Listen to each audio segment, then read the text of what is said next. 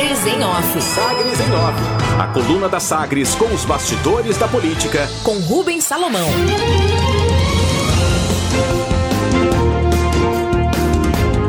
Ronaldo Caiado assina carta de governadores que denunciam estímulo a motins de PMs. Dia quente em Brasília, com intensa pressão sobre Jair Bolsonaro e troca de seis ministros no governo federal, Ronaldo Caiado do DEM, que ainda se apresenta como principal aliado ao presidente entre governadores, assinou uma carta assinada por outros 15 gestores estaduais que denuncia a ação de autoridades federais para estimular motins policiais nos estados. Documento conclama o presidente Jair Bolsonaro, o comando do Congresso Nacional e o Supremo Tribunal Federal, STF, a combaterem as ameaças e fake news de que os governadores vêm sendo alvo. O próprio presidente já disseminou, seja em discursos ou em postagens, informações falsas sobre o, sobre o trabalho nos estados, principalmente no que se refere às medidas de isolamento social e o repasse de verbas federais.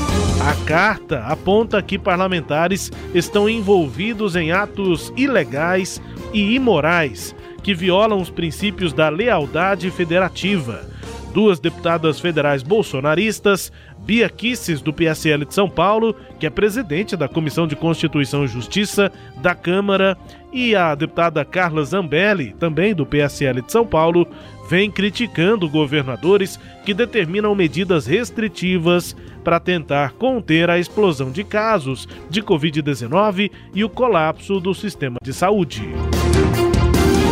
Irritação abre aspas para um trecho da carta aí dos governadores. Os governadores manifestam sua indignação em face de, da crescente onda de agressões e difusão de fake news que visam a criar instabilidade institucional nos estados e no país. Alguns agentes políticos espalham mentiras sobre dinheiro jamais repassado aos estados, fomentam tentativas de cassação de mandatos, tentam manipular policiais contra a ordem democrática, entre outros atos absurdos. Fecha aspas para a carta dos governadores. Politização. Os governantes dizem ainda que, aspas, estimular motins policiais, divulgar fake news, agredir governadores e adversários políticos são procedimentos repugnantes. Vamos à lista. Além de Caiado, assinaram a carta os governadores da Bahia, Rui Costa, do Maranhão, Flávio Dino, do Pará, Helder Barbalho, do Pernambuco, Paulo Câmara, de São Paulo, João Dória, do Mato Grosso, Mauro Mendes, Eduardo Leite, do Rio Grande do Sul, Camilo Santana, do Ceará, João Azevedo, da Paraíba, Renato Casagrande, do Espírito Santo, o governador do Piauí, Wellington Dias, do Rio Grande do Norte, a Fátima Bezerra, Belivaldo Chagas, do Sergipe, Reinaldo Azambuja, do Mato Grosso do Sul, e o governador do Amapá, Valdez Goes. Aconselhamento. O Tribunal de Contas da União, o TCU, deve aprovar um parecer para alertar o presidente Jair Bolsonaro sobre o crime de responsabilidade fiscal diante da sanção ao projeto de orçamento para este ano de 2021. Para o Tribunal de Contas da União, o ideal seria que alguns trechos fossem vetados que a avaliação interna no TCU é que os parlamentares têm inviolabilidade no discurso e no voto e, por isso, podem aprovar uma peça orçamentária que é irreal. Mas com o presidente o cenário é diferente e a execução do orçamento como está pode representar crime de responsabilidade. Base mantida. Vereadores do MDB passaram a apresentar publicamente aprovação ao processo de reforma do secretariado na Prefeitura de Goiânia. Depois de início focado na influência externa do Partido Republicano, da direção nacional, inclusive da sigla do prefeito, de lá para cá os parlamentares passaram a ser ouvidos e as demandas consideradas pelo passo. Mas com calma, não é? esse avanço na relação com o executivo acontece. E agora a celeuma, a questão fica entre os próprios eh, vereadores, internamente na bancada MDBista e também com outros governistas. É que os parlamentares temem possível influência exagerada do colega Clécio Alves, do MDB, na Comurg. Isso caso o filho dele, Luan Alves, seja confirmado para o cargo. Os vereadores estão de orelha de pé, a gente vai conferir. Proposta. Em reunião da comissão temporária da Covid-19, o ministro da Saúde, Marcelo Queiroga, se manifestou favorável ao projeto de lei 1033 de 2021, autoria do senador Vanderlan Cardoso, do PSD. O texto tramita no Senado e prevê a compra de vacina contra o novo coronavírus por empresas públicas, mas também privadas, sendo que 50% das doses adquiridas sejam doadas ao Sistema Único de Saúde. Economia. O grupo Irmão Soares, rede varejista de material de construção na região Centro-Oeste, obteve a homologação de seu plano de recuperação judicial na 26ª Vara Civil aqui de Goiânia. A rede entrou no processo em 2017 por conta de uma dívida de 70 milhões de reais, somada à retração, né, uma queda nas vendas. O grupo teve o plano aprovado por credores ainda em novembro do ano passado e agora a empresa argumenta que, com mudanças na legislação, não é mais obrigatória a supervisão do judiciário por dois anos depois da homologação do prazo.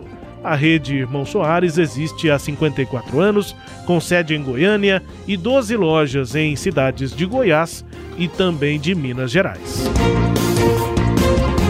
Destaques de hoje da coluna Sagres em Off, incluindo aí o posicionamento do governador Ronaldo Caiado em uma carta que critica parlamentares, lideranças federais, incentivando aí motins de policiais pelos estados.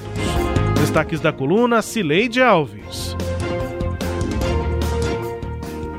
Rubens, é, antes de começar, eu vou, vou é, com uma dúvida a respeito desse projeto do senador Vanderlan Cardoso, porque já foi aprovado pelo Senado uma proposta do, do senador é, Rodrigo Pacheco que estabelece que as empresas públicas e privadas podem comprar é, vacina é, e doar 50% para o SUS enquanto os grupos prioritários estiverem vacinando, né? E agora o senador apresenta um projeto, me, pareceu muito semelhante ao projeto do, do Rodrigo Pacheco, e eu fiquei sem entender, de fato, o que que, de novo, esse projeto apresenta em relação ao projeto é, do já aprovado, que já é lei, né? Que foi aquela lei sancionada pelo presidente da República no dia que ele usou máscara pela primeira vez, depois é, que o Lula é, a, de, fez o pronunciamento dele. Bom, não é o seguinte, Sileide. Fica um assim, dia, ó. Sim. O projeto do Rodrigo Pacheco prevê a doação integral, 100%, para o Plano Nacional de Imunização, enquanto grupos prioritários ainda estejam sendo vacinados. O do, do Vanderlan, é. não.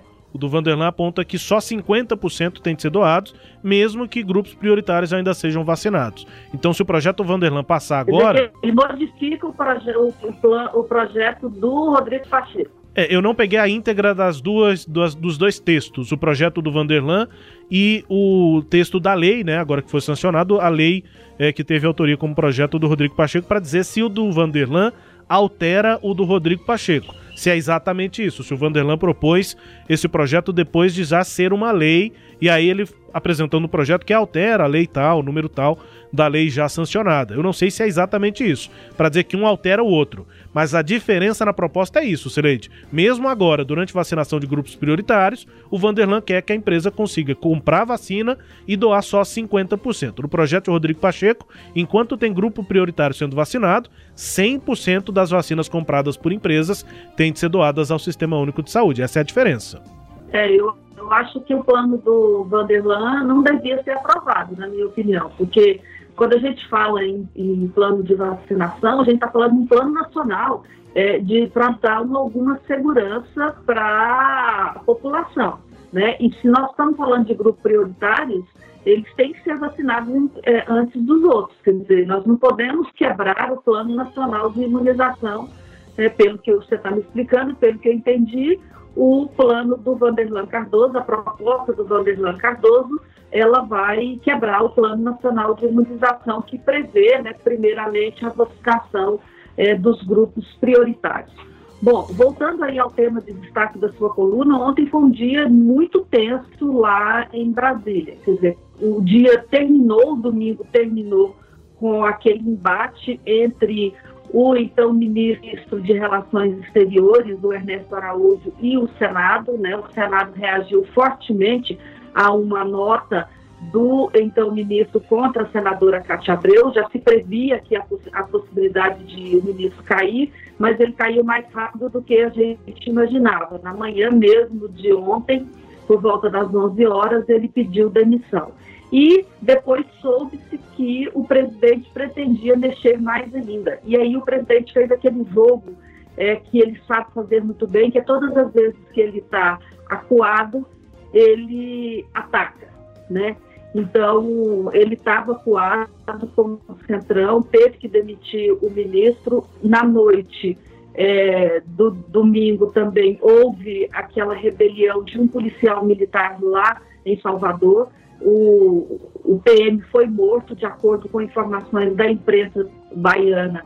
Ele foi morto no momento em que atirava contra o alto e também chegou a mirar para atirar contra os colegas policiais. A ação é, desse policial foi tratada pelos deputados bolsonaristas como um ato de heroísmo e três deputados, pelo menos, a Bia Kisses, a Carla Zambelli e o Eduardo Bolsonaro publicaram é, é, é, posts nas redes sociais defendendo o, o, policial militar, chamando ele de herói e é, estimulando aí uma rebelião nas polícias militares de todos os estados contra os governadores. Quer dizer, todo esse clima levou os, esses 16 governadores a assinar essa carta né, pedindo paz e verdade. Eles reclamam das fake news, das notícias falsas que foram criadas e a gente sabe que, que elas estão circulando,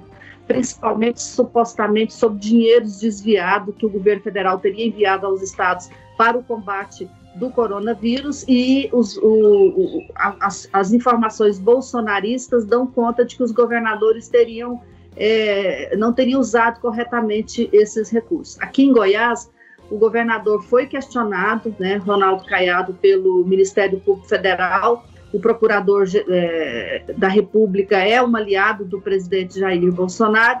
E Caiado respondeu que o recurso foi usado para abrir oito hospitais de campanha no estado. Esses oito hospitais estão fechando e ah, estão funcionando e o único hospital que foi fechado em Goiás é do governo federal. Quer dizer, o governo federal que acusa os estados foi o único a fechar hospital de campanha aqui em Goiás. Essa foi a resposta. Então há um clima né, de muita preocupação nos estados, entre os governadores, há um clima de muita preocupação no país. Há uma, o próprio general Azevedo Silva é, disse ontem depois de ter sido demitido pelo presidente Jair Bolsonaro, que ele sempre atuou para manter as Forças Armadas como uma instituição de Estado, o que levou a, a, a crer que o presidente é, tentou transformar as Forças Armadas em uma instituição do governo. Quer dizer, aí as Forças Armadas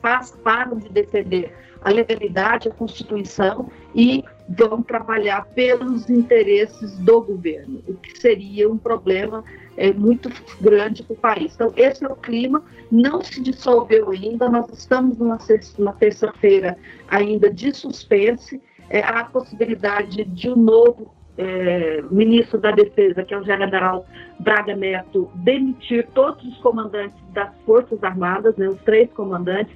Há, houve reuniões ontem à noite entre os comandos, então há ainda um clima de incerteza, de muita expectativa, porque o presidente Bolsonaro está acuado e ele acuado é um homem, é um bicho homem perigoso, Rubens. É, destaques aqui da coluna Sagres em Off, que também é podcast, está no Deezer, no Spotify, no SoundCloud, nos tocadores do Google e da Apple. Tudo lá no sagresonline.com.br.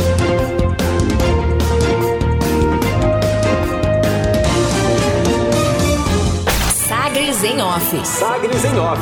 A coluna multimídia. Acompanhe ao longo do dia as atualizações no www.sagresonline.com.br. Sagres em Off